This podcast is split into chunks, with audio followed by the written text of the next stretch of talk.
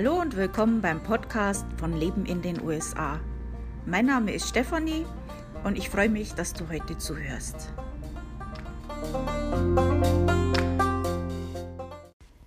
Ich hoffe, ihr hattet ein wunderschönes Weihnachten und einen guten Rutsch ins neue Jahr. Ich hatte ja jetzt ein paar Tage Pause gemacht und auch Weihnachten und Silvester genossen. Ähm, Weihnachten habe ich dann geskypt mit der Familie in Deutschland und Italien.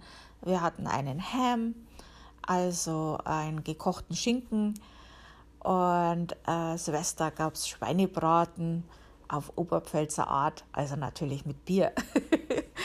Sehr lecker. Ähm, wir haben es uns gemütlich gemacht, mein Mann und ich, und haben das, äh, die, die freie Zeit, die er dann auch hatte, äh, schön miteinander genossen.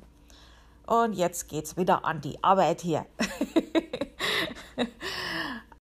Was gibt sonst so Neues? Naja, also morgen ist ja Heilige Drei Könige und da ist äh, in den USA natürlich die Auszählung der äh, Stimmen von der Wahl.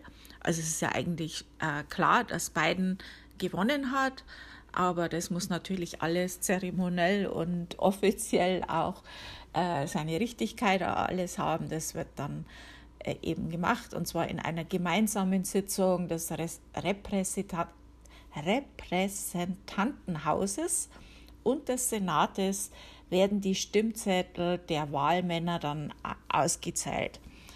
Und ähm, ja, also die, einige der Republikaner haben ja schon gesagt, die werden dann Objections machen. Also das wird dann diskutiert und das wird alles ein bisschen länger als normal sein, aber das wird nichts am Ergebnis ändern.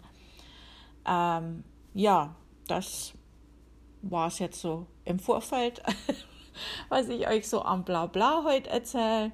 Und dann erzähle ich euch ein bisschen was zu Oklahoma.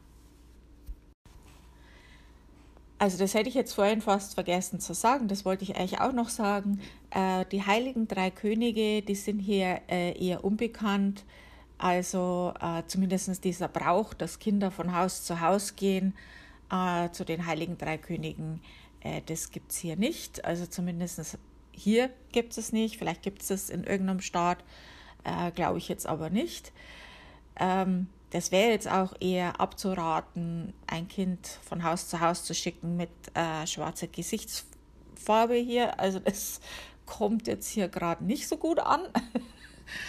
ähm, würde ich jetzt nicht unbedingt machen. Also die, die, äh, der Tag an sich ist schon bekannt und es wird auch hier traditionell eben dann auch die Weihnachtsdekoration weggeräumt am 6. Dezember. So viel dazu. und jetzt zu Oklahoma.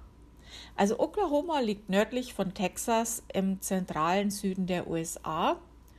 Und der Name Oklahoma bedeutet in der, äh, und jetzt im Vornherein, es tut mir wirklich leid, ich kann das nicht richtig aussprechen, Choctaw-Sprache, so viel wie Land des Roten Mannes. Native American Volksgruppen sind hier deutlich über dem Durchschnitt, jedoch der äh, Anteil der Afroamerikaner ist unterdurchschnittlich. Ähm, Oklahoma hat auch den Beinamen Sooner State und die Hauptstadt ist Oklahoma City und äh, das befindet sich in der Central Time Zone. Winter in Oklahoma sind kurz, aber Oklahoma wird leider häufig von Tornados heimgesucht. Auch Dürren und Erdbeben können vorkommen in Oklahoma. Um, ähm, für den Urlaub in Oklahoma ist natürlich besonders interessant äh, die indianische Kultur. Also da kann man einiges erleben, äh, nicht nur in Museen, auch in Spiro Mounds Archaeological Center kannst du dich über die Native American informieren und staunen.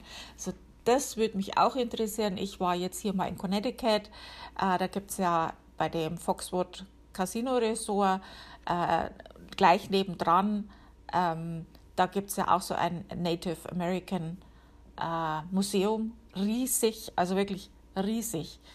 Ähm, sehr, sehr empfehlenswert. Ich war da drin mit meiner Tochter Und also wir haben das wirklich sehr genossen und jeder, der in Connecticut mal ist, dem würde ich das wirklich ans Herzen legen. Also die haben da in, innen drin auch ein äh, lebensgroßes Dorf aufgebaut. Äh, da kann man wirklich dann auch in diese Hütten mit reingehen und so. Ähm, also ganz toll. Und das ist natürlich, soweit ich jetzt das äh, weiß, und da bin ich mir ziemlich sicher, ist das ja auch alles von Native Americans äh, geführt und, und gemacht. Also äh, auch das Casino gehört ja den Tribe dort. Weiß ich jetzt allerdings relativ wenig mehr drüber. Also da wirklich einfach mal in dieses Museum gehen, sich mal informieren, ist wirklich sehr interessant. Ähm,